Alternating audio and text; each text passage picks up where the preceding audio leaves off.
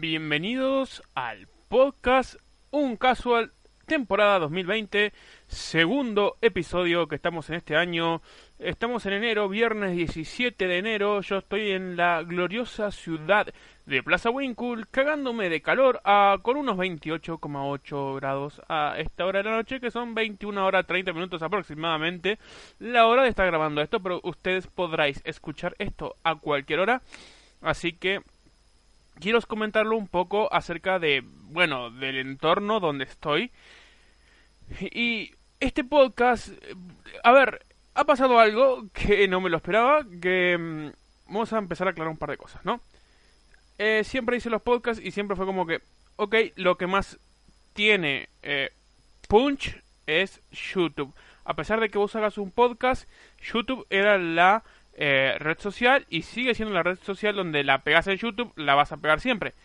Bien, otra plataforma que tuvo mucho de podcast y desde que se inició y que quizás fue la, entre comillas, creadora de conceptos o la, em, la primera, la pionera en plan donde han salido podcasts gloriosos, ha sido iTunes. Pero ahora, pues Spotify se ha popularizado y no es algo que es actual o es contemporáneo, no es último, quiero decir, no, es algo que ha pasado últimamente, ha pasado ya hace años que se viene pasando de que Spotify es una plataforma para escuchar música y que ahora le ha dado o ha facilitado mucho la integración para con podcast. Así que el podcast sale en ebooks, en ebooks y sale en Spotify, así que nada, eso, quiero tener en plan las consecuencias que puede traer hacer un podcast y que salga en Spotify porque es es, es duro, es algo que va a, haber que empezar a hacer eh, se entiende, ¿no? Es como empezar a hacer sellos. Así que nada, no sé cómo, o sea, todavía no sé cómo manejar la forma de hablar porque es, es algo que siempre eh, se me ha movido o que me he movido bastante en plan eh, puedo meter vocablos eh, mexicanos, vocablos por todos lados, mexicanos, españoles, formas de hablar en inglés, spanglish, etcétera. Así que no sé cómo hacer esto, pero sí quiero darles la bienvenida y sí me alegra mucho estar en Spotify. Eh, a pesar de que, ok, no tengo, o sea, a, plan de ahora no, no soy un gran, no soy un gran influencia, pero bueno, es un lindo, es algo lindo por estar en una plataforma tan reconocida, aunque, repito, no tengo seguidores, pero bueno, algún día tendré seguidores y le diré, hey, ¿se acuerdan cuando hice el segundo podcast de la temporada 2020? Bueno, bienvenidos a todos. Em, bueno, esto quería hablar algo y em, otra cosa que quería, quería decir es que en plan por ahora, como vamos a Spotify, no sé qué coño poner de música de fondo, así que por ahora no vamos a tener música de fondo. Sé que es una garcha bastante importante y, nada, es algo que va a ser por ahora, aparte, a, aún a hoy, a día de hoy, pues no he instalado, bueno, he instalado Windows 10 en mi, mi PC, así que hasta que no puedo instalar Windows 10, no puedo instalar, no sé, el Sony Vegas o el el Adobe Premiere, eh, básicamente estoy con Audacity, tirando de Audacity, que es muy buen editor, pero no hay cosas que no manejo y me gusta usarlo para grabar nada más, así que nada, eso. Así que bien, esto es la parte personal de, siempre. Y quiero empezar a contar ahora sí un par de noticias porque esta, esta semana que, que, ha ido desde, desde, bueno, la última semana, estamos a viernes 17, los últimos 7 días han sido una semana acalorada en cuanto a noticias de todo tipo, noticias buenas, noticias malas, pero hemos tenido noticias. Una de las últimas noticias que yo creo que es una noticia importante para dar, por lo menos como empezar, vamos a, vamos a empezar tranquilos porque si yo les doy la noticia más más que a ustedes los va a atormentar un poquito, que ya la deben haber leído porque aquel que está en las redes sociales se entera todo antes, pero bueno, la primera noticia es Google va a dar o va a patrocinar un curso gratuito de Python, ¿vale? A través de Coursera. Coursera es una plataforma de enseñanza web así como lo, lo es Udemy, Code Academy, etcétera. Pero a mi modo de ver, Coursera es una empresa que es muy, entre comillas, eh, seria si se quiere, porque tiene, bueno, en este caso tiene el auspicio de Google, o sea, no es que no es un don nadie Google, ¿se entiende?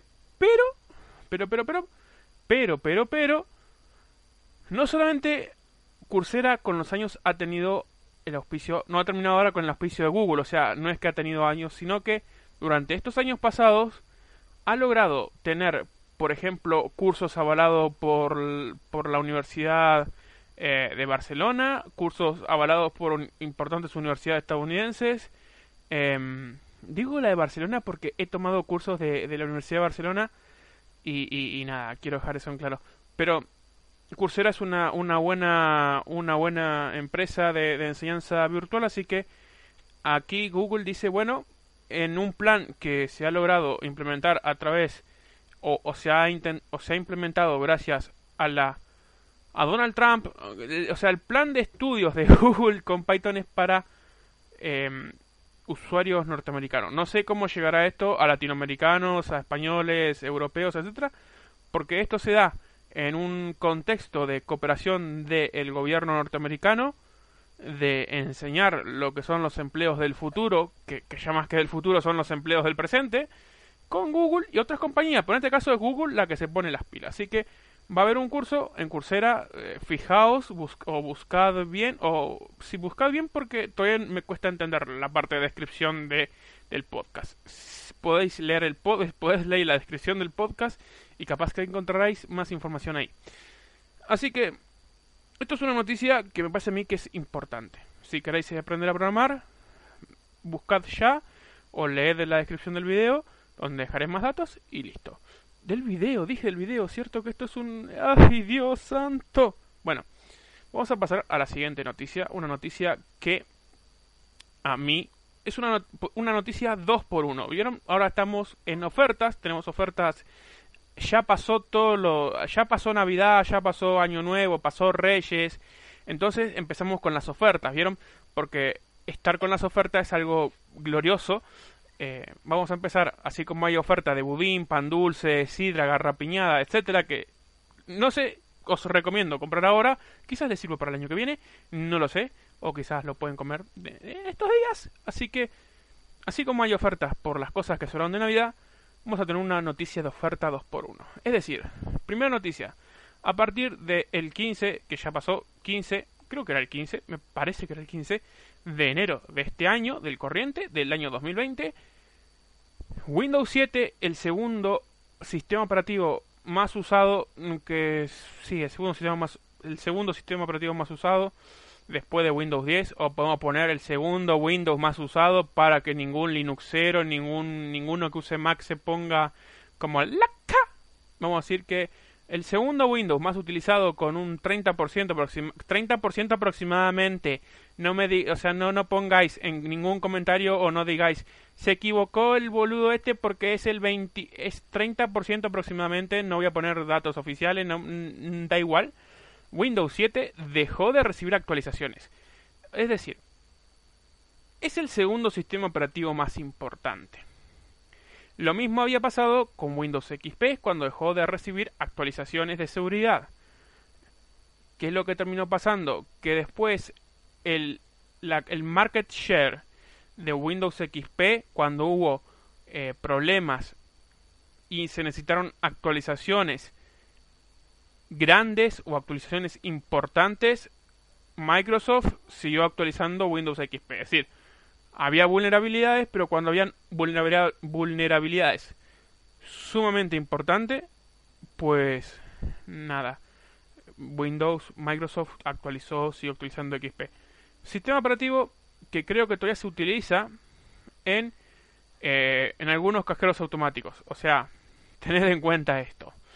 Y bueno, Windows 7 yo creo que podría ir por el mismo camino, de que en caso de necesitarse una actualización importante, si mantiene un market share importante, que a día de hoy pareciera no tenerlo, porque un 30%, menos de un 30% es un market share ínfimo, em, capaz que tenga actualizaciones importantes de seguridad. No lo sé. Creería que sí. No lo sé, pero creería que sí. Y en este contexto donde ya hay una versión muy vieja de Windows que deja de recibir actualizaciones de seguridad, vamos a hablar sobre una nueva amenaza que encontró la NSA, em, la NSA, que es la National Security Agency o la eh, Agencia de Seguridad Nacional de Estados Unidos, encontró una nueva amenaza donde se podía acceder a datos em, de usando, o sea, si vos tenías Windows 10, ibas a tener una vulnerabilidad con un archivo que lo que te permitiera encriptar eh, encriptar los los cómo se llama encriptar encriptar, encriptar los archivos perdonen. Em, entonces había una vulnerabilidad con esto y la NSA decidió decidió agarrar y comunicárselo a Microsoft porque eh, porque qué es lo que pasa es un eh, es una vulnerabilidad que es muy importante. Cuando hay vulnerabilidades, la NSA puede decidir si avisar o no al desarrollador, porque hay mucha, a ver, estamos en un contexto donde día a día las computadoras o los sistemas programables ocupan más y más eh, importancia, más espacio en nuestras vidas y muchas veces las mismas agencias de seguridad hay eh, una, una guerra cibernética informática con hackers trabajando para estados que aprovechan estas vulnerabilidades. A veces, cuando son vulnerabilidades que son muy importantes o que se consideran muy dramáticas, las agencias pues deciden avisar al desarrollador. Voy a leer un poquito acerca de la noticia de qué es lo que hacía. Se trata, estoy leyendo, se trata de una vulnerabilidad de tipo spoofing que afecta a la API, a la API criptográfica de Microsoft o Microsoft Crypto API, un componente incluido en el sistema operativo y según se describe en el fallo, eh, ok, ¿quién cojones, quién cojones eh, escribió esto porque se entiende menos, se entiende peor que si yo lo hubiera, lo hubiera traducido solo? Bueno, dice que en este sentido, en el, en el, la, la vulnerabilidad podría explotar un falso código de certificación de firma, es decir, lo que hacía era, lo que se hace es, vieron que ustedes cuando instalan un, programa le aparece eh, desarrollador desconocido, bueno, em, a veces se firman los programas y se sube la firma y esta firma pues obviamente va encriptada o va cifrada ¿para qué? para que ninguna otra persona utilice esa firma ¿vale? O sea, si yo quiero instalar eh, Microsoft Office, yo puedo hacer un ejecutable que tenga la firma de Microsoft Office original y vas a, ejecutar, el, vas a ejecutar el, el, archivo ejecutable y vas, te vas a encontrar con que al final no es el archivo que vos esperabas. Entonces, había una falsificación de identidad digital. Eh, entonces esto te podía eh, podías agarrar y atacar al sistema operativo. ¿Qué es lo que hacía? Me parece que es medio medio tonto decirlo, o sea, medio no me parece importante, pero sí me parece importante que según lo que se determinó o según lo que dijo Microsoft es que la NSA descubrió esta vulnerabilidad, informó y que en principio no habría habido pues gente atacada utilizando esta vulnerabilidad lo cual es algo bueno dentro de todo. Y no nos olvidemos que cada año, cada vez que pasa año a año, pues tenemos mayor tenemos mayores problemas, es decir, yo no sé ustedes si os recordáis que en 2017 pues tuvimos el problema con WannaCry, que fue un, un ransomware, o sea, ¿qué es un ransomware? Bueno, un ransomware es un programa que lo que hace es cifrar todos tus archivos ¿vale? Y que este, eh, es decir, vas a tus archivos, no, no, vas a poder acceder a tus archivos y te piden un, eh, un dinero a cambio de darte la posibilidad de descifrarlos y volver a acceder a ellos. en este caso, el WannaCry se fue algo muy importante porque se empezó a transmitir por las computadoras de, de, de por ejemplo, de, de, Movistar. O sea, a ver, Movistar había sido infectada por WannaCry. No es que fueron infectados los, los ordenadores de, de Montoto o, etcétera. Fueron infectados los ordenadores de, em, de como dije, de, de, Movistar. Y que estas cosas de haber sido infectado en plan... Eh, haber sido infectado una, una ICP, es decir, un servidor, un proveedor de servicios de Internet, eh, hizo que se, se multiplicara y se, se trasladara mucho más. Afectó a hospitales, afectó un montón de, de lugares. Y el año pasado tuvimos cosas eh, tan impresionantes o tan importantes como fueron eh, Meltdown y Spectre, Así que año a año hemos tenido más y más ataques, hemos tenido más y más vulnerabilidades en cuanto a seguridad informática.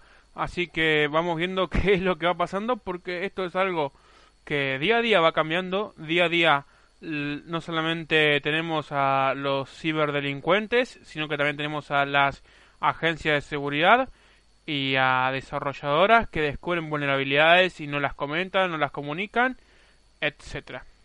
Así que, bueno, creo que eso es suficiente por este podcast, aunque creo que tengo un par de noticias más, pero me parece que las voy a dar el domingo. El domingo no se olviden de sintonizar este mismo canal. Y listo, vamos a dejar esto por acá porque si no va a ser muy largo y te van a decir, y si te hago muy largo, gorda mierda. Así que nada, eh, si están escuchando esto en Evox, pues podéis leer en la descripción del video, del video, ¡ay, dale con el video! Podéis leer en la descripción del podcast cómo ayudar y van a ver videos en YouTube, así que pueden suscribirse también en un caso. Nos vemos cuando me vean y nos escuchamos cuando me escuchen. Chao, chao.